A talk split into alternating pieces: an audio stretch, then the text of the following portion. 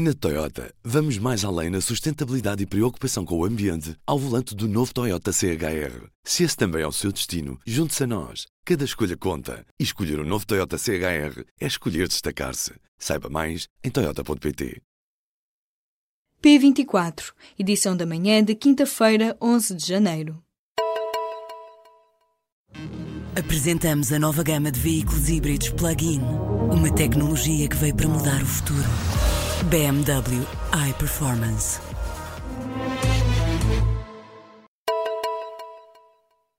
Fernando Pinto vai deixar a presidência da TAP a 31 de janeiro. O gestor esteve à frente da companhia durante 17 anos.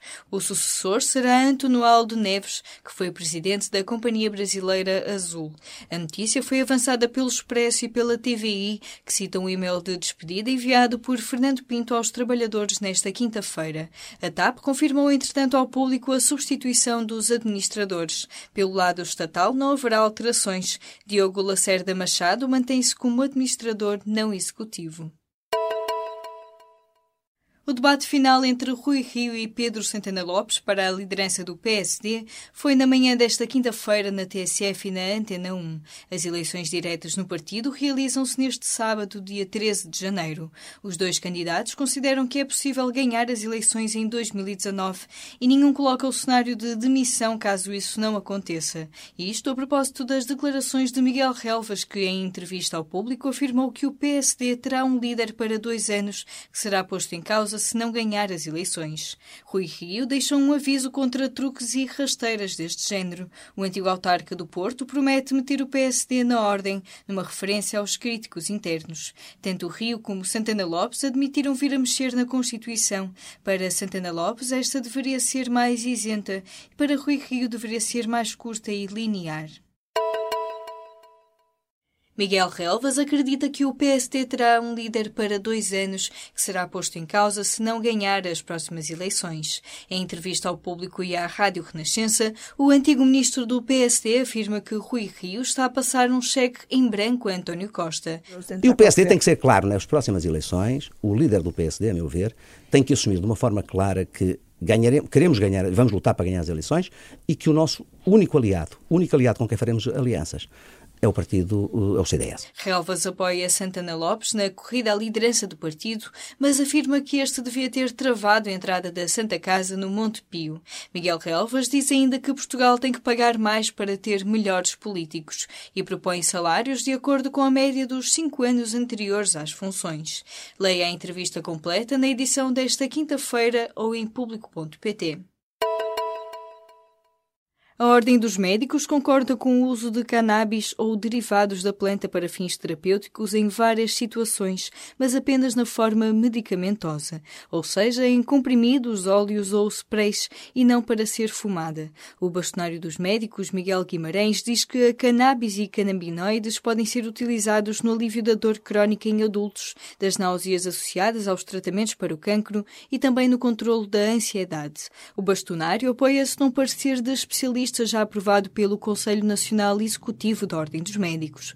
Os projetos de lei do Bloco de Esquerda e do PAN quanto ao uso da planta para fins medicinais são discutidos no Parlamento nesta quinta-feira, mas Miguel Guimarães alerta que neste momento não é sensato que a cannabis seja utilizada com fins medicinais na forma fumada, como prevêem os projetos do Bloco e do PAN. Marcelo Rebelo de Sousa está mais preocupado com Angola do que com a decisão do governo sobre a Procuradora-Geral da República. O presidente não vai falar sobre a recondução de Joana Marques Vidal até o momento de decidir sobre o nome que o governo propuser em outubro. Até lá, tem outras prioridades, como o caso Manuel Vicente. O público sabe que Marcelo Rebelo de Sousa está muito preocupado e atento às consequências do caso do ex-vice-presidente angolano. Manuel Vicente deveria começar a ser julgado por corrupção ativa no próximo dia 22 em Lisboa, mas as autoridades de Luanda não notificaram o suspeito. O caso vem contaminando as relações entre os dois países num diferendo jurídico-político que está num impasse e vem subindo de tom. O filho de José Eduardo dos Santos foi afastado do Fundo Soberano de Angola. José Filomeno era o último dos filhos do antigo presidente, que ainda tinha um alto cargo ligado ao Estado angolano. Foi exonerado da presidência do Fundo Soberano pelo atual presidente de Angola, João Lourenço, e substituído por Carlos Alberto Lopes. O afastamento de José Filomeno, conhecido por Zenu, não é uma surpresa. O novo presidente da República Angolana tem feito muitas alterações nas altas esferas do Estado Estado, afastando também a família de José Eduardo dos Santos. João Lourenço já tinha exonerado Isabel dos Santos da presidência da petrolífera Sonangol e afastado Chisé dos Santos da televisão pública. Os atrasos nas novas tabelas de preços da ADSE custam um milhão de euros aos beneficiários. As mudanças implicam um maior controlo dos prestadores de cuidados de saúde. A direção da ADSE quer evitar faturações abusivas por parte dos prestadores e quer impor preços fixos para determinados atos. Mas o adiamento de entrada em vigor da nova tabela de preços da ADSE tem um custo adicional mensal de 3 milhões e 500 mil euros. Deste valor, cerca de 1 milhão é suportado pelos beneficiários beneficiários do sistema de assistência na doença dos funcionários e aposentados do Estado. O alerta é deixado pelo presidente da DSE, Carlos Liberato Batista, numa carta enviada ao Conselho Geral e de Supervisão. A direção da DSE pede a este órgão para aprovar o parecer sobre as novas tabelas já na reunião desta quinta-feira. Mais uma concorrente da Uber chega a Lisboa nesta quinta-feira. A Taxify foi criada na Estónia em 2013 e estreia-se em Portugal com 600 motoristas e uma estratégia comercial agressiva na capital. E já pensa na expansão para o Porto e para o Algarve.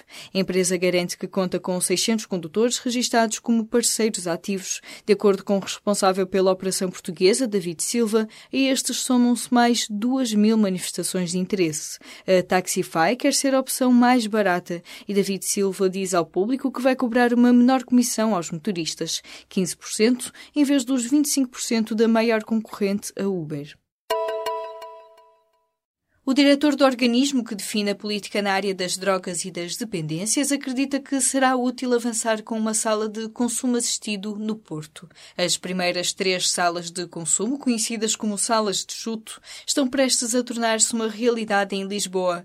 Em entrevista ao público, João Goulão diz que o Porto beneficiaria também de uma estrutura semelhante e lembra que o facto de terem voltado a ser necessárias é consequência do desinvestimento na área, além da crise. O diretor do CICAD é a favor da legalização da cannabis para fins terapêuticos, mas rejeita o autocultivo e o uso recreativo da planta. Não concorda, por isso, com estes aspectos das propostas de lei que vão ser discutidas no Parlamento nesta quinta-feira e pede cuidado para que a discussão não seja levada pelos interesses das tabaqueiras.